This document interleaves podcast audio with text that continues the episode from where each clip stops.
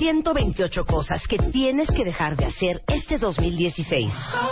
Deja de buscar la felicidad en algo o en alguien. Deja de perder el tiempo en internet. Deja de andar a mil por hora todo el día. Deja de pensar que no estás listo. Deja de asfixiar a tu pareja. Deja de rogarle a quien no te pela. Deja de sentarte con la cartera en la nalga. Deja de tragar como una boa. Lo que ya no hay que hacer right now. Revista MOA. Las 128 cosas que tienes que dejar de hacer en 2016. Más, cómo acoplarte sexualmente en pareja. Las virtudes de ser introvertido. Deja de arrastrar tu pasado. Aprende a soltar.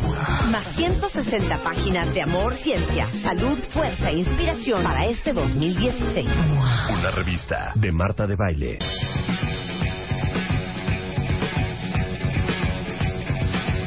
Mario Guerra es in the house, cuentavientes.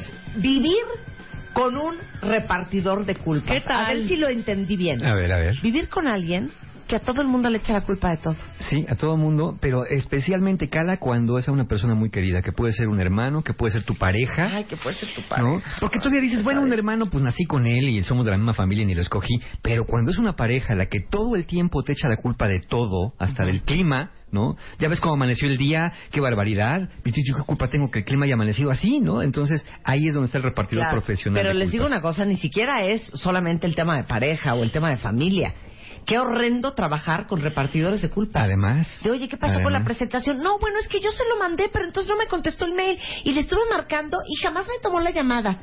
Sí.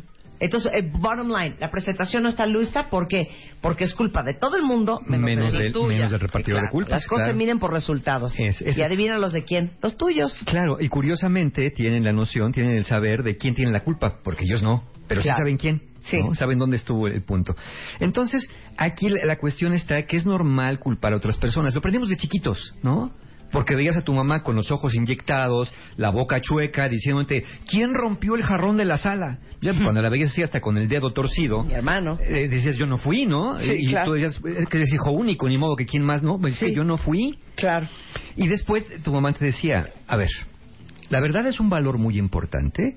Si me la dices, no va a haber ninguna consecuencia, Claro, pero tienes sí. que decir la verdad. Veías la cara de tu mamá con cara de que se estaba transformando en un ser angelical y decías, bueno, tienes razón, le voy a decir la verdad. Y le decías, sí, yo fui. Ya sabía, desgraciado, ven acá. Te arrancaba la oreja de un Sí, jalón. claro. Y en ese momento decías, en mi vida le vuelvo a decir la verdad, en mi vida vuelvo a asumir la responsabilidad de algo, porque así me va, ¿no? La cuestión Claro. era desproporcionada. Entonces, ahí lo aprendimos. El problema está cuando ya tomamos esto como una forma de ser, como una forma de resolver todos los conflictos, y cuando casi nunca asumimos la responsabilidad de algunas cosas que suceden, es muy probable que eso en nosotros ya se convirtió en un mecanismo de defensa aprendido, que si bien nos soluciona un problema de inmediato, después nos causa muchos más problemas eh, a la larga, y ahorita vamos a ver cómo y por qué, ¿no? Claro. Ahora, ¿cómo saber si ustedes son el clásico que culpa a todo el mundo de todo lo que sale mal o de todo lo que no sale bien o de todo lo que no salió? Si ustedes son, son repartidores profesionales de culpa. A ver, ¿va, va, va a ser un Les test? vamos a hacer un pequeño test de cuatro preguntas Ajá. donde ustedes tienen que responder sí o no Punto. a cada una de Venga. ellas. No es Nada que en más. veces sí, en Sí, veces no. Bueno, pues más o menos. Sí Espérate. o no. Mete la entrada. Examen. Sorpresa. Examen. Sorpresa. Examen. Sorpresa. Examen. Sorpresa. Examen sorpresa con Marta de Baile. Ok, este examen, Mario, es para los cuentavientes que quisieran saber si... Si son repartidores profesionales de culpas. Ok, perfecto. ¿De acuerdo? Re- Acuérdense, respondan sí o no Hazlo, de acuerdo a su experiencia Sí, general. claro. ¿ok? Hazlo, ok. Son preguntas más o menos larguitas, así que atención, ahí les va. Es más, háganlo todos, ¿no? Sí. Leo. A ver cómo les va. Luisa, Elo, Memo. Y tú también, Comeca. Venga. Venga. A ver. A ver, ¿es normal para ti que cuando alguien te cuenta un problema, acabas por hacerle ver de qué manera la persona que te lo contó tuvo la culpa del problema? Eh, Totalmente. Sí. ¿Ok? Ahí sí, está. Repito, ¿es normal para ti que cuando alguien te cuenta un problema, lo que haces es que le acabas a hacer ver a la persona de qué manera ella tuvo la culpa del problema? Totalmente sí. Sale, ahí está la uno, ¿sí o no? Ok. Vamos con la dos. En tus relaciones con familia y amigos, cuando hay un problema y te miran a ti como el probable responsable, ¿te enojas, de inmediato evades y te apresuras a encontrar al culpable? O sea, me Repito. enojo. Ok. En tus pero relaciones con familia y amigos, Sí. Cuando hay pasa algo y te culpan a ti, primero, te ¿Qué tú enojas. quedaste, Marta? Tú quedaste de que tú ibas a traer la cena para esta noche. No, yo no me enojo. Yo antes de veras sí pienso, sí, neta, sí soy culpable. No digo, Ajá. no, perdóname, güey, tú no me avisaste. Claro. Y perdón, tú me deberías haber llamado en la mañana y por eso no me dio tiempo de... No, no. Claro, claro, eh, eh, ahí está la reacción. la ametralladora. Esa es la reacción. Sí, sí, te enojas, buscas evadir y te apresuras a encontrar un culpable. ¿no? Sí. Que básicamente es pues otra persona. ¿Sí, Sí. o no? Vamos con la tres. Cuando te enfrentas a dificultades de la vida, antes que buscar una solución, ¿buscas quién o qué tuvo la culpa? ¿Sí o no? ¿No? Nunca. No. Y la Yo- cuatro. Cuando te poco, sientes ¿eh? enojado o molesto, ¿frecuentemente acusas a alguien o algo por haberte hecho sentir de esa manera? Como cuando le dices a alguien, por tu culpa ya me enojé. No. Es decir, ¿culpas a las personas de tus emociones y de tus sentimientos? ¿Sí o no? Ya, estoy. Paren ahí. Ajá. Listos. Cuenten nada más cuántos sí y cuántos no. ¿Cuántos Son sí, sí, cuatro cuántos preguntas, no? se Son va a tomar cuatro, dos segundos. fácil. Pero nosotros hacemos un corte y regresamos. No se vayan. Extreme Makeover. Extreme Makeover 2016. El cambio. Un hombre. Una mujer. Dos transformaciones. El Dream Team. Abel, Miguel, Natalie, Karim, Rodrigo, Claudia, Tomás. Métete ahora a martadebaile.com com, o wradio.com.mx y, y- y checa las bases. Extreme Makeover 2016. Solo por W Radio. Estamos de regreso en W Radio platicando con Mario Guerra, nuestro rockstar del amor y de la vida, de cómo saber si eres un repartidor de culpas, o sea, si eres el clásico que le echa la culpa a todo el mundo de todo lo que pasa y no pasa. Y tú nunca la Y tienes. les hicimos cuatro preguntas antes del corte. ¿Cuántos de ustedes tuvieron sís y cuántos tuvieron nos? Yo tuve dos sís y dos nos. Yo tuve Dos un sí. sí y tres no. Ok, dos sí y dos no. Ahí les va. Si respondieron que sí a una de estas preguntas, aunque sea una, eres alguien que suele culpar a los demás. ¡Wow! Y si respondiste que sí a dos o más, Ujú. entonces es probable que seas un repartidor profesional de culpas y que este hábito tuyo pueda afectar tus relaciones con los demás e incluso tu reputación con otras personas. Ajá. Si respondiste a dos sí o más. Ajá. Uno, lo eres. Para que no sean repartidores de culpas, tendrían que haber dicho no a todas. Nada más te voy a hacer una pregunta. Sí, adelante. No, es que uno esté objetiva. buscando, sí, pero no es que uno esté buscando a quién echarle la culpa, Ajá. sino que uno está buscando quién es el culpable para corregir esa situación. claro, claro. Es muy diferente, Mario. Sí, no, no, no. O Y sea, yo- yo... no me deslindo de mis responsabilidades. No, nadie pero sí es muy importante entender de quién ¿De es dónde vino, responsabilidad. pues? ¿De dónde vino la cosa? Por Claro. eso aquí cuando lo preguntamos es hablamos de que es normal, que es lo más frecuente. Es decir, estas personas nunca aceptan una responsabilidad. Sí. ¿no? Siempre se la avientan a todo el mundo y ahí están, ahí están los resultados. Ahora, Ok. ¿por qué es malo hacer esto? Bueno, esto es malo de, de dos maneras. Es malo para ti y es malo para tus relaciones. Es malo para ti porque en la forma más disfuncional de repartir culpas, esto es una forma de desplazar lo que verdaderamente estás sintiendo tú. O sea, ¿cómo? Cuando tú repartes culpas, tú estás escondiendo atrás de eso eh, eh, culpa, vergüenza, tristeza o frustración y lo escondes atrás de enojo o aparente indiferencia. Del yo no fui. Te haces el indignado, te haces el enojado. Es decir, cambias los sentimientos que estás experimentando en tu interior por sentimientos contra un supuesto responsable hacia el exterior. Como tú no puedes asumir esos sentimientos porque no sabes cómo manejarlos, prefieres culpar a alguien. Y entonces cuando siempre culpas a alguien, al- lo que pasa es que se, se te bloquea tu crecimiento personal, la maduración y afecta tus relaciones con otros. Por eso obviamente no te vas a culpar de lo, eh, de lo que no Claro. tengas responsabilidad. Pero hombre, es muy difícil que nunca, nunca, nunca en la vida hayas metido la pata, ¿no? Claro. Entonces, Pero sí yo creo que ese es el problema. Que cuando culpan a alguien más, de veras, se ahondemos en esto, este, Mario. Estás perdiendo la oportunidad de aprender la lección, claro, de madurar. de conocerte mejor, De crecer como crecer persona. como persona y como profesional, Sí. y de corregir. de aprender, ¿no? de aprender Sí, que las claro. cosas no salieron bien. ¿no? Es como si alguien te dice, oye, ¿por qué te salió el Uber tan caro? No sé. Oye, pues pediste el black, no inventes. Pero ¿sabes qué pasa, Mario, también? Te quieres evitar, bueno, de alguna Sí. manera. Sí, sí. Porque yo, uh, uh, la neta, yo sí soy bien honestota. Yo sé si- y, lo digo, voy a decir textual. Yo siempre digo, puta, sí, la cagué. ¿No? Sí. Ok, ya lo dijiste. Ya no hay vuelta para atrás. ¿No? Sí, hay que mejorar. Ya, el error ya está. Pero esa retaila de una hora, de, ¿pero por qué? No, no, no, y que no sé qué. ok, ya, fue un. Ya, no, no, ya no vamos a. El hoyo ya Claro. está abierto, hombre. Ya, ahorita lo voy a mandar. a- pero es que eso debió haber sido antes. ¿Pero por qué no se empezaron las consecuencias? Sí, todo eso que me estás diciendo lo estoy analizando. Estoy Claro. de acuerdo. Ahorita yo ya lo pienso, ¿no? Justo por eso, que es como la mamá ¡Qué del ejemplo horror! primero, la mamá del ejemplo primero, que está todo el tiempo sobre de ti, por eso mucha gente prefiere, ¿sabes qué? A este mejor ni le digas, porque se va a poner todo loco. Sí, Pero claro. es la verdad, no hombre, dile que pasó otra cosa, dile que fue una calamidad, con tal de evitar el conflicto con una persona que es profundamente conflictiva. claro. Pero la realidad es que también, bueno, sí, uno dice, bueno, sí, la regué, ¿qué vamos a hacer?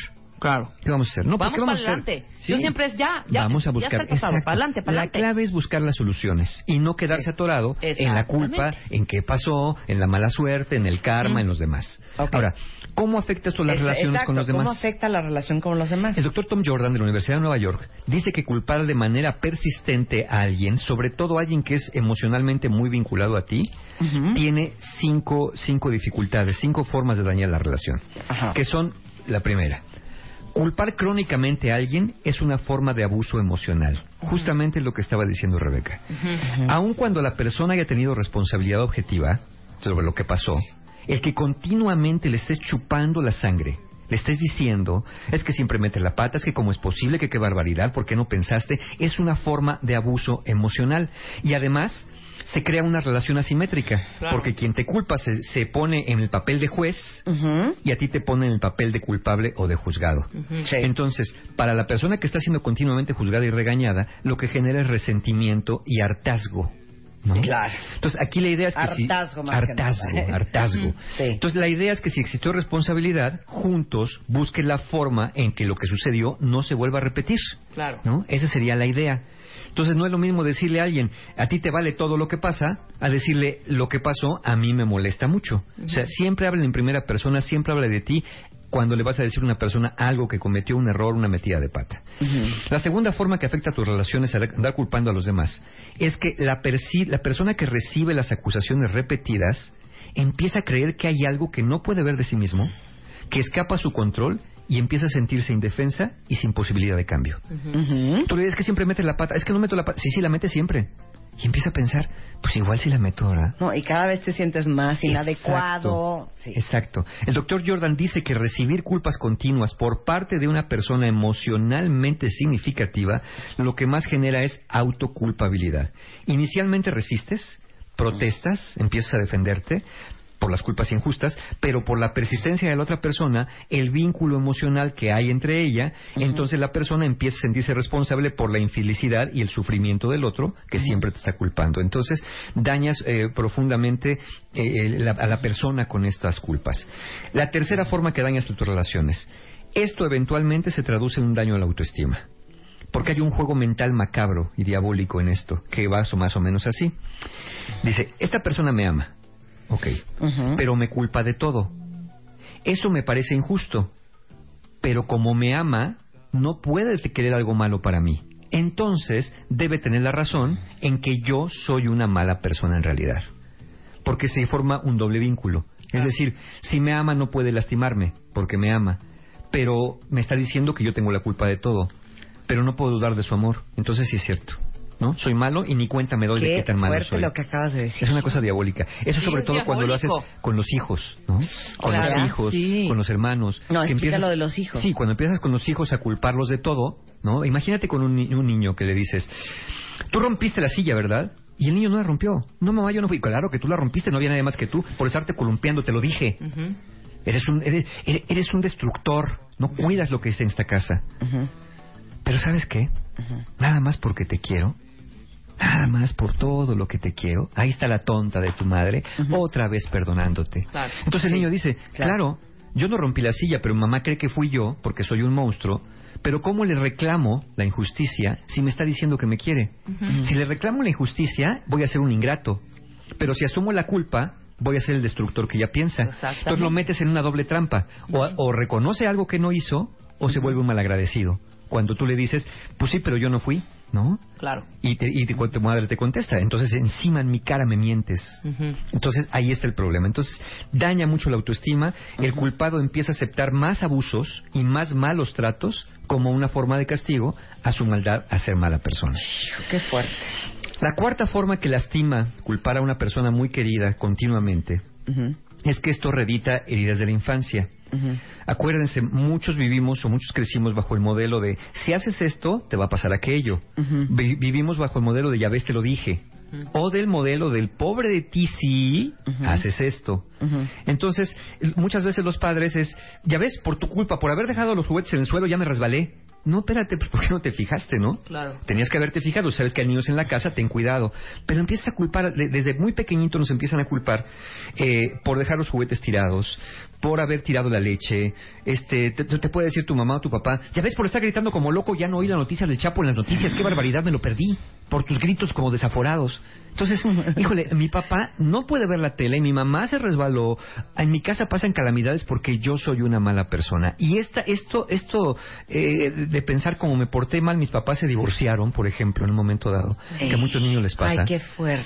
Porque dicen, el niño piensa, si yo no hubiera, me hubiera portado mal, recuerden el pensamiento mágico de los niños, si yo no me hubiera portado mal, si yo no hubiera desobedecido, mis papás seguirían casados. Yo fui el que tuve la culpa, porque pues yo fui el que rompí la silla cuando no la rompí, yo fui que, que el que hice que los juguetes se cayeran, yo fui el que no dejó a mi papá ver las noticias, yo debo ser el malo de la historia. Entonces, cu- cuando eh, nosotros culpamos a los niños, no por la acción, sino por nuestra reacción, ¿sí? De ya me hiciste enojar, les estamos vomitando culpas encima que cuando se encuentran con una pareja que llega a hacer lo mismo, esto hace que ese adulto que padeció eso de niño confirme una vez más que sí, que sí es culpable de todo. Entonces, reedita de esta manera y desde la infancia. Y la quinta forma en que afecta las culpas eh, eh, a un ser querido es que reduce la intimidad. Porque es muy complicado relacionarte con confianza, con seguridad, que con alguien que siempre tiene el dedo acusador para señalarte y siempre te hace sentir una mala persona. Claro. Porque entonces hay una relación en lugar de igualdad, una relación pareja o de pareja, una relación de sumisión y de castigos. Entonces, esas serían las cinco maneras que dañan una Y yo relación. creo que cuando alguien siempre te hace sentir que eres culpable, que descompusiste algo, sobre todo en una relación de pareja, llega un momento en que sientes es imposible quedar bien, es imposible Sí. complacer a esta persona, ya me voy a largar. Hagas lo que hagas, claro, ¿No? claro. Pero entonces la otra persona te dice, claro, vas a tomar la salida más fácil. Eh, claro. Sí, hazlo. Claro, yo, yo que soy que tengo que cobarde. perdonarte Sí. todas tus cosas, yo aquí sigo, fíjate, al pie del cañón. Tú que siempre metes la pata, ahora resulta que los patos le tiran a las escopetas. Claro. Tú eres el que mete la pata y te quieres ir, pues qué fácil, Sí, ¿no, claro. chiquito? Pero ¿sabes qué? No piensas en mí, eres un egoísta. Claro. ¿No? Es es- estos chantajes claro, emocionales son de, de todo peso. te lavas las manos. Exacto. Pero ¿No? lárgate, lárgate por el camino fácil. A ver quién te va a aguantar. Claro. Eso también lo dicen las madres, ¿eh? A ver quién te va a querer, a ver si la persona, a ver si la fulana con la que te cases te va a aguantar igual que yo. Oye, muchísimos en Twitter dicen, yo soy un culpador. Ahí está la cosa. A ver, si uno es así, ¿qué va a hacer? ¿Qué hacemos? Bueno, va- vamos a ver primero, si estás, eh, si eres alguien con el hábito de culpar a otros, lo primero es reconocer que puede ser que lo estés haciendo, porque muchas personas dicen, bueno, pues es que alguien tiene que tener la culpa. Sí, yo sé que alguien tiene que tener la culpa y eso es perfectamente normal. Es verdad que todas las cosas suceden por alguna razón, pero culpar, acuérdate que involucra un juicio de lo que, de lo que pasó es negativo y que alguien tuvo la intención u omisión deliberada de que eso ocurriera. Es decir, para ti no existen los accidentes, solamente existen culpas. Para ti no existen las casualidades, solamente existen culpables. Entonces, primero, reconoce que tienes ese hábito o ese impulso de culpar a alguien. Y después, establece la intención de hacerlo cada vez menos. Es decir, si empiezas a darte cuenta y pones atención, identificas cuando estés a punto de acusar o culpar a alguien o algo, haz una pausa de unos segundos antes de lanzar la acusación y elige tener una conducta diferente. O sea- y si ya lo hiciste, corrige. Por ejemplo, tú le dices a alguien, no, pues eh, esto seguramente fuiste tú que no llamaste. Y después piensas, híjole, ya le eché la culpa. Bueno, a lo mejor no fuiste tú, pero a ver, cuéntame, ¿qué pasó? Es decir, estate abierto a escuchar la versión de los demás. No, no, no solamente te quedes con la tuya. Cada vez que te sorprendas cediendo al impulso de culpar, hazte las siguientes preguntas. Y si las anotas en un diario, mejor. Si no pudiera culpar a alguien en esta situación, ¿qué cosa tendría que sentir? Porque recuerda que culpar a alguien te evita contactar con los verdaderos sentimientos de tristeza, de vergüenza, de frustración o de enojo. Entonces, cada vez que te pase algo malo, cada vez que pase algo que no te gusta, piensa, a ver, si no pudiera culpar a nadie, ni a mí mismo siquiera, ¿qué cosa sentiría? Es muy importante que contactes con lo que estás sintiendo. Y una vez que escribas eso, hazte la segunda pregunta. ¿Por qué quiero evitar estos sentimientos? ¿Qué es lo que temo que pase si la gente se da cuenta que estoy triste, que estoy frustrado, que las cosas no me salieron como quería, que esto no va de acuerdo al plan o que estoy muy enojado? Entonces, cuando respondes esas dos preguntas, quizá te empiezas a dar cuenta la razón por la que estés culpando a los demás. Y, por último, sé gentil contigo mismo. Esto es un proceso, vas a seguir culpando, pero en la medida que recuperes el control de tu mente, esto va a tender a desaparecer. Claro, si sientes que no puedes, pues eh, trata de buscar ayuda profesional ¿Se siempre. acuerdan esa imagen como de los de Ku Klux Klan con su gorrito blanco que traen como, como un, un, un hacha en la mano, ya sabes? O, o- los que decapitaban, que Sí. traían, ya saben, como, como un gorrito negro. Pues así somos cuando Como- salimos como verdugos Como el gran a ver juez, a ¿no? quién nos, nos, nos apiamos. Sí, y cuántas veces indirectamente, sin decirlo para afuera, culpamos a otros, pero también nos culpamos a nosotros mismos, ¿no? Esto también se puede dar. Y curiosamente evitas la culpa reconocerla hacia afuera, pero por dentro te sientes cada vez peor y peor y peor. Y si estás con alguien así, identifica si de lo que te acusan puede ser cierto, y si sí, reconócelo por pequeño que sea, pide perdón si procede, pero si no, deja de tener la necesidad de defenderte ante un culpador, llamémosle así, ¿no? Sí. Ante un repartidor de culpas profesional. El ya no defenderte no te hace asumir una responsabilidad que no tienes. Pero seguirte defendiendo con explicaciones muy elaboradas, lo único que hace es confirmar las sospechas que tienen sobre de ti. Que dicen, a ver, y si no tienes la culpa, ¿por qué te defiendes tanto? Sí. ¿No? Ver, ¿Por qué tan interesado? loco? Exacto, ya ves cómo te Exacto. Entonces, hazle ver al otro tu perspectiva del hecho, si crees que le importa, o simplemente dile que no estás de acuerdo con lo que afirma y dile algo como esto. Mira, al final esto es lo que tú decides creer y ese sí es tu problema. No estás pesado. No, pues es que es la manera, ¿no? ¿Eso es Y lo que quieres creer? Adelante. Es lo que. Bueno, yo ya te dije Cree lo que lo que pasó. quieras. Si eso quieres creer, ese sí es tu problema. Lo que estás haciendo es devolviéndole un problema a la persona que es justamente lo que no quiere tener. Y recuerda que el amor o cariño que le puedes tener a la persona que suele culparte puede ser muy grande. Y es posible que no puedas poner un alto a la relación, como entre padres, como entre hermanos. Pero también es cierto que vivir con alguien así es muy desgastante. Entonces, hazle ver al repartidor profesional de culpas que te sientes mal y plantéale que te estás cuestionando el por qué seguirías en una relación con una persona que insiste en vomitarte las emociones que no le es posible manejar sobre de ti. Quizás si esto persiste, sí tengas que empezar a pensar en tomar decisiones sobre esa relación. ¿eh? Qué fuerte. Pues sí. Y a chambearle. Y a sí, hacerse responsables. A chambearle y hacerse responsable. Eso y mero. asumir su culpa. Así mero.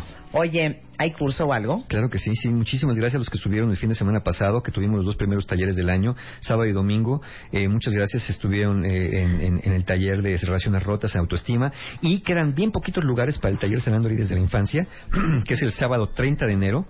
Tenemos también abiertos la ciencia y el arte de ser pareja, que es el sábado 6 de febrero. Y para los que este sábado pasado se quedaron sin lugar en el taller de relaciones rotas, que es un taller para sanar heridas porque hubo un divorcio, una separación o alguien se fue de tu vida, alguien muy querido. Bueno, entonces en ese ya están abiertas las inscripciones, que es el sábado 13 de febrero, taller de relaciones rotas. Toda la información, heridas de la infancia, taller de pareja, relaciones rotas, la encuentran en la página de mis amigos www.encuentrohumano.com. Te queremos, Mario. Yo también, muchas Un gracias. placer tenerte aquí. Encantado de la vida. Oigan, antes de irnos, para todos los que son papás de hijos entre 1 y 3 años, esto les va a interesar. Ustedes saben que a partir del año, eh, evidentemente los niños ya se pueden integrar a la dieta familiar, o sea, lo que come toda la familia. Pero las necesidades nutrimentales de un niño entre 1 y 3 años sí siguen siendo diferentes a la de un adulto. Y es súper importante asegurarse que están comiendo no solamente la cantidad de proteína que necesitan, sino la calidad de proteína que necesitan, ya que es una eh, que, una de las funciones principales de la proteína es la absorción de otros nutrientes. Entonces, Progress Gold es una fórmula de crecimiento de la cual hemos hablado mucho en el 2015, con proteína de alta calidad, eh, contiene una relación de 40% suero y 60% caseína, lo cual hace que contenga proteína de alta calidad que apoya para un muy buen crecimiento y desarrollo y que puedan complementar la alimentación de sus hijos a partir de un año de edad. Y es súper importante cuidar, darles la cantidad adecuada de proteína, ya que eso reduce los riesgos que su hijo tenga sobrepeso y asegurarse de que está creciendo y desarrollándose correctamente. Con dos vasos de Progress Gold al día, lo van a estar haciendo muy, muy bien. Estamos de regreso mañana miércoles en punto de las 10 de la mañana. No se vayan, mucho más que escuchar en este 2016 en W Radio, Fer Tapia y www en unos minutos más. My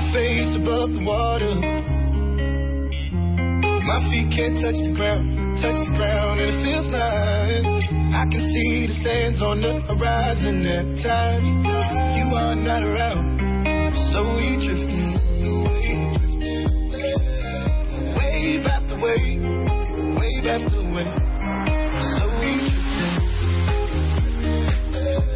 it feels like drowning, pulling against the pulling against the wave. After wave, wave after wave. So.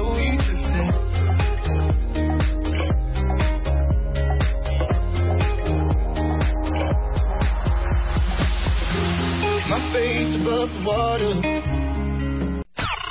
128 cosas que tienes que dejar de hacer este 2016.